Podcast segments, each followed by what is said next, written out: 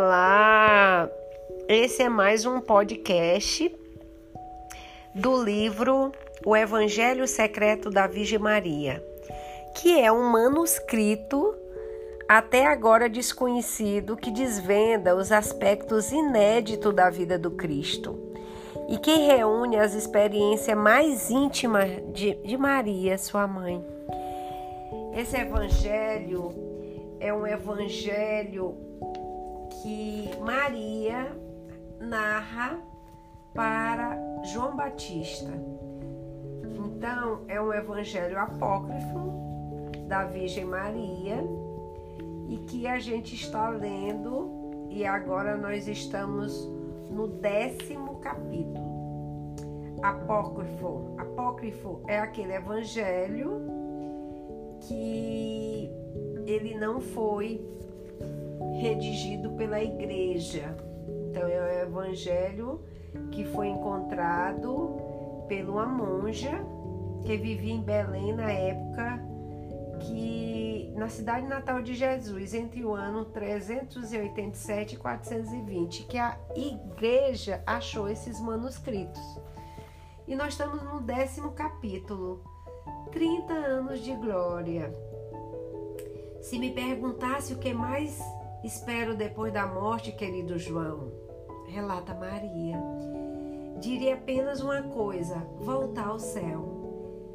É que eu já vivi no céu e não durante uma fugaz temporada. Eu vivi no céu durante pelo menos 30 anos seguidos. Vivi no céu porque estava com Deus, quero dizer, com meu filho, convivendo com ele, desfrutando de sua presença, aprendendo com ele ao mesmo tempo que ele ensinava o pouco que eu e eu lhe ensinava o pouco que eu sabia. Mas isso de que Jesus, o filho que se formou em minha entranhas, era Deus, da sua própria linhagem de Deus, ou como dizem os gregos, da mesma natureza divina. Para mim não foi muito claro desde o primeiro momento nem para José, nem para mim. Foi o próprio Jesus que nos, nos ajudou a entender o significado profundo do que já sabíamos. É preciso dizer, João, que tão pouco ele sabia tudo com clareza desde o primeiro momento da sua existência. Do contrário, não teria sido um menino normal. Nele também a luz foi abrindo a passagem pouco a pouco. Já te contei como havia iniciado a referir-se a Deus como seu pai para grande surpresa nossa, inclusive certo temor, porque essa designação soava como blasfêmia para José e para mim, que éramos bons israelitas. Deus é Altíssimo, o Todo-Poderoso, aquele que vela por seu povo, eleito de geração a geração. Mas desse conceito a chamá-lo de pai, como ele fazia, havia uma grande diferença. E mais ainda, como meu filho pretendia que essa paternidade não fosse somente simbólica e sim real, exclusiva sua, embora mais tarde a entendêssemos a todos nós. Depois daqueles episódios no tempo, quando ele se perdeu e, e nós o encontramos, explicando aos doutores uma nova forma de entender a lei, tivemos que esclarecer finalmente as coisas. José e eu compreendemos que havia chegado o momento e que ele já estava preparado não só para entender quanto havia sido sua origem, mas também para nos explicar seu comportamento, inclusive sua missão. Fizemos isso em seguida, já na viagem a Nazaré, que empreendemos sozinho, pois a caravana de Galileus estava três dias adiante. Dirigimos-nos a ele, pedindo-nos que nos explicasse com mais clareza por que havia ficado no tempo sem nos avisar. Em primeiro lugar, pediu-nos perdão pelo mau pedaço que nos havia feito passar. Porém, assegurou que tudo fora fruto de uma confusão. Fez lembrar que no dia da partida pediram-me que eu esperasse, pois seria, teria que resolver urgentemente uma coisa no portico real, onde vi, virá que os doutores da lei costumavam se reunir para discutir. No dia anterior, ficava ouvindo-os concentrado e tive que levar embora, embora quase à força. Eu efetivamente me dei conta de que falara disso, mas não imaginei que essa, essa espera se prolongaria tanto. Com os preparativos da viagem, me esqueci disso e partimos acreditando que estava com seus primos. Ele, ao dar falta de nós, achou que não demoraríamos em voltar para buscá-los, e assim passou dois dias e meios alojado na casa de um dos mestres com os quais discutia. Sua tranquilidade e absoluta confiança em Deus nunca deixaram de me surpreender, principalmente pela idade que tinha. Esclarecidas as coisas, quisemos saber o que disseram aos rabinos e doutores sobre o que discutiam com tanto interesse. Jesus contou a seu pai e a mim que tudo se concentrava em averiguar que era essencial na lei. Para algum dos especialistas na Torá, o mais importante era a fé em Deus e a absoluta rejeição de toda a idolatria. Para outros, no entanto, o mais importante era o cumprimento rigoroso dos preceitos exposto por Yahvé a, a Moisés no Sinai, inclusive nas leis menores derivadas. Não, fa não faltava quem fosse para além e se revivesse a sobrevivência do próprio povo e de suas estruturas visível, entre elas o templo, que acontecesse o que acontecesse, não deveria desaparecer. Jesus, conforme ele mesmo nos relatou, propusera a questão a partir das primeiras revelações do profeta Isaías, que dizem: que se interessa a quantidade de vosso sacrifício. Disse a fé: Estou farto dos holocaustos de carneiro e de gordura de novilhos. O sangue de carneiros e bois não me agrada quando vinde apresentados a mim que exigiu de vós esses maltratos em meu átrios. Parai de trazer oferendas inúteis. A fumaça do incenso me é detestável. Lua nova, sábado, assembleia. Não tolero falsidade junto com as solenidades. Vossas luas novas e solenidades aborrecem minha alma. Para mim, se tornaram um peso que eu não suporto mais. E quando ergueis-me a mim vossas mãos, fecho os olhos para não vê-las. Assim que multipliquei as orações, e não a escutai, vossa mão está cheia de sangue, lavai-as, limpai-a, tirai de minha vista vossas maldades, desisti de fazer o mal e apresentai o bem. Buscai o justo e dai direito aos oprimidos, fazei justiça ao órfão, pro, protegei a viúva. Então vinde e discutiremos, disse a fé. Ainda que vossos pecados sejam vermelhos, como a púrpura ficarão brancos como a neve, ainda que sejam vermelhos como os escaletes ficarão como a lã. Aquela intervenção acendeu as discussões no círculo de estudiosos da lei. Algum dizia que as palavras do profeta não poderiam ser aplicadas ao pé da letra na situação atual, com a nação ocupada pelos romanos. Outros afirmavam que se corria o risco de esquecer que as boas obras era primordial quando caiu à tarde, um jovem fariseu de família muito rica e temeroso de Deus, ao ver que todos iam embora e Jesus ficava sozinho, sendo ainda um rapaz, ofereceu a sua casa. Jesus foi com ele dormiu em sua casa duas noites, que, que permaneceu em Jerusalém enquanto nós o procurávamos. Aquele homem a quem nem pudéssemos saudar quando tiramos Jesus do círculo de doutores ao qual os ensinava, era alguém que tu conhece muitos anos depois, José de Arimateia. Tão logo Jesus nos explicou tudo isso, nós quisemos saber mais. Nós dois compreendemos que Deus já havia revelado a nosso filho o mais importante de sua missão e ardíamos de desejo de saber quais o plano do Altíssimo para ele e para nós mesmos. Perguntamos-lhe: E tu, filho, qual é a tua opinião a respeito da profecia de Isaías? O que te parece mais importante para agradar a Deus? Lembro que íamos caminhando na sombra das oliveiras. Mesmo assim, pude notar perfeitamente a surpresa do rosto de Jesus quando parou e me olhou. Por que me perguntas isso, mãe? Acaso não sabes tu? José que intervinha muito pouco, como se tivesse medo de fazer valer sua condição de pai em assuntos nos quais não era. Saiu em minha defesa e lhe respondeu: Filho, ela sabe, mas eu não tenho certeza. Gostaria que me ensinasse o que dissesse o que Deus te revelou. Em que consiste a glória de Deus? Que pode fazer o homem para que seja mais agradável ao Altíssimo, mais tranquilo, como se tivesse passado o susto por eu não estar inteirada de tudo que ele sabia. Jesus disse com absoluta naturalidade, como se tudo fosse evidente: Escuta, Israel. Amarás teu Deus com todo o teu coração, com toda a tua alma e com toda a tua força, e também amará o teu próximo como a ti mesmo. José mais avançado do que eu no estudo das Escrituras, recolheu os dois trechos e disse a Jesus: Esses dois trechos são de Deuteronômio e o outro de Levítico. Porém, por que esses e não os outros?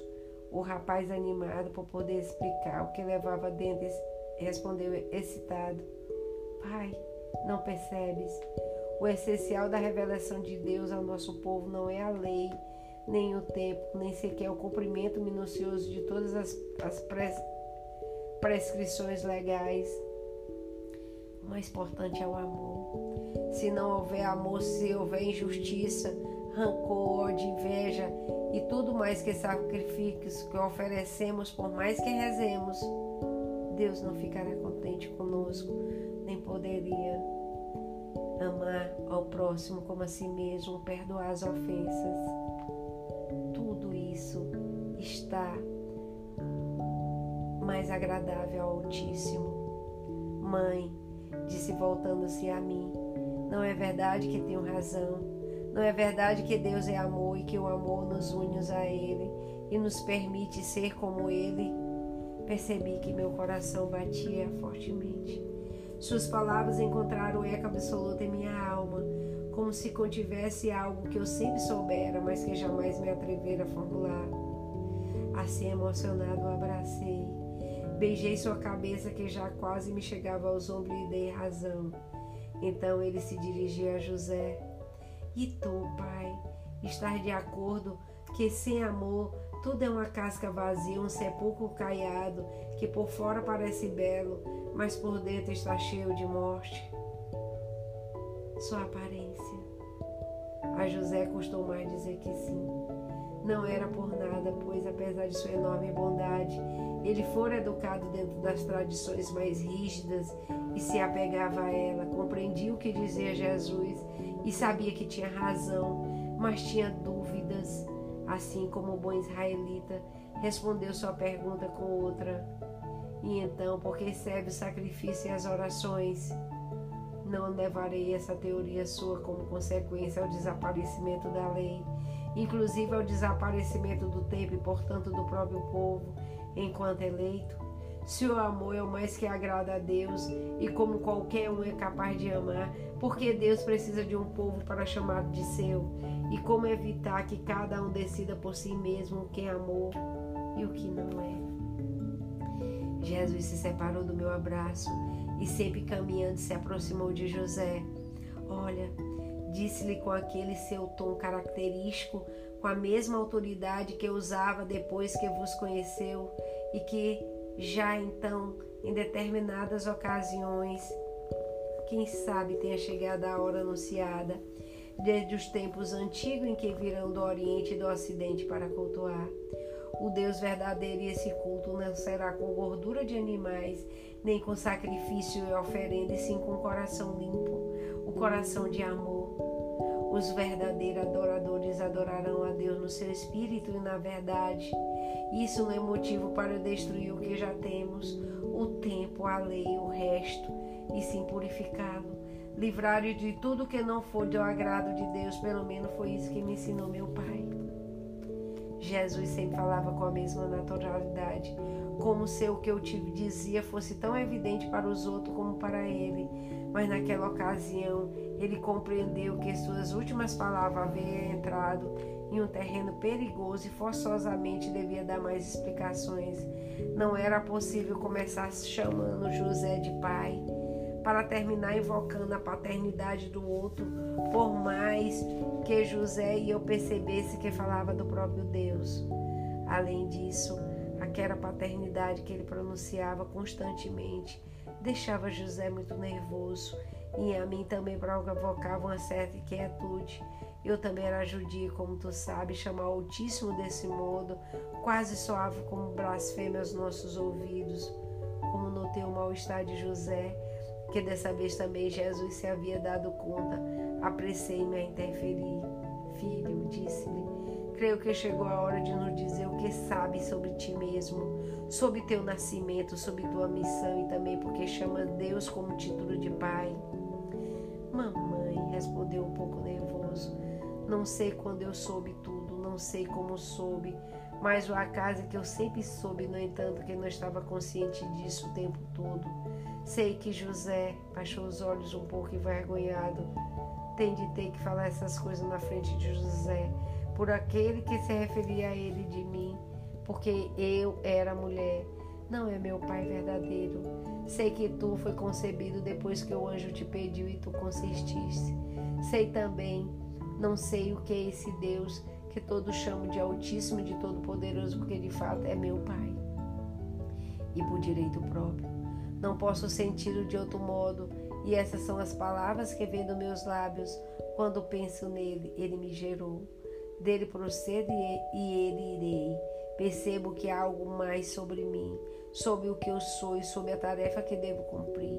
Mas ainda não sei o que é. Sei também que não devo me preocupar, e como se pouco a pouco ele, meu Pai, fosse me mostrando tudo. E sei que aquilo que me mostra eu já sabia, sempre soube. Por exemplo, o que eu disse a respeito do amor, o que eu disse à avó Ana quando morreu o avô Joaquim, tudo está dentro de mim, não saiba o que é tudo. Mas eu, e agora se voltou a José, ele segurou a mão, coisa que não fazia desde quando deixara de ser criança. Eu te amo muito e te chamo de pai porque os és também. E te digo que será bem-aventurado durante gerações, e em ti se cumprirá o que já se cumpriu a profecia feita pelo profeta Natan e Davi, do qual procede. Tua casa e teu reino perseverarão para sempre, teu trono estará firmemente eternamente. Dito isso, deu-me um abraço. Pai e filho se fundiram no abraço como nunca havia o havia feito. Percebi que José tinha desaparecido todos os receios inclusive o desconforto ante uma paternidade que era sua e que inocentemente meu filho rejeitava diante dele sem perceber que o incomodava. Percebi também que não me restava muito tempo para desfrutar da companhia daquele homem justo que tanto amava, a quem tanto devia, mas em pensamento desapareceu rapidamente da minha cabeça a ser solicitada pelos dois e unir-se com alegria.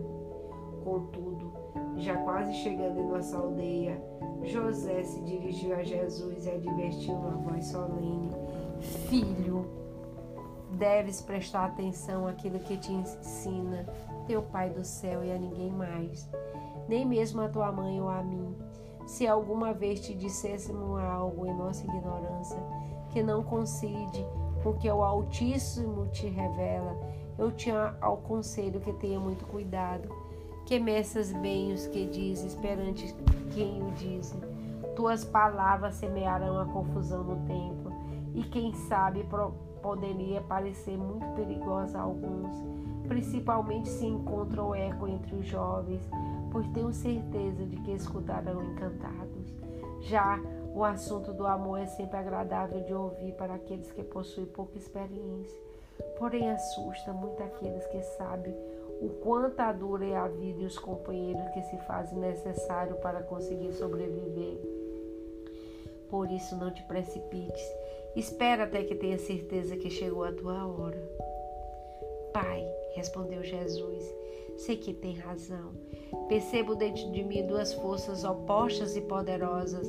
Uma me diz prudência e a outra me convida a correr, a galopear, a lançar-me à rua, a proclamar que o coração me grita. Essa última foi a que venceu quando se encontrava no pórtico real e por isso não pude evitar de discutir aquelas questões com os doutores. Sei também que Deus ainda não me revelou tudo, embora já saiba que tudo dentro de mim e sei que notei, não sei que, chegou, que a hora chegou. Até então deverei continuar lutando para conter esse podre e idômito que quer galopear e para quem nossa aldeia é muito pequena. Desde então, o tempo passou muito depressa, principalmente para mim, embora não tenha sido assim para Jesus. No entanto, aprendeu a acontecer e aprendeu com ele, mesmo me disse em certa ocasião que não bastava saber as coisas e que sabedoria era autêntica quando me traduzia em obras, entendeu que esta causa de espera que Deus lhe impunha. Deus mandava que viesse sem pressa tudo o que soubesse acerca do amor, para que conhecesse realmente e não só a bela teoria que nada tinha a ver com sua vida. Essa lição, querido João, não poderia ser aprendido só com a cabeça. Tinha que calar com a água quando caía mansamente. Para isso era necessário o tempo. O tempo se converteu.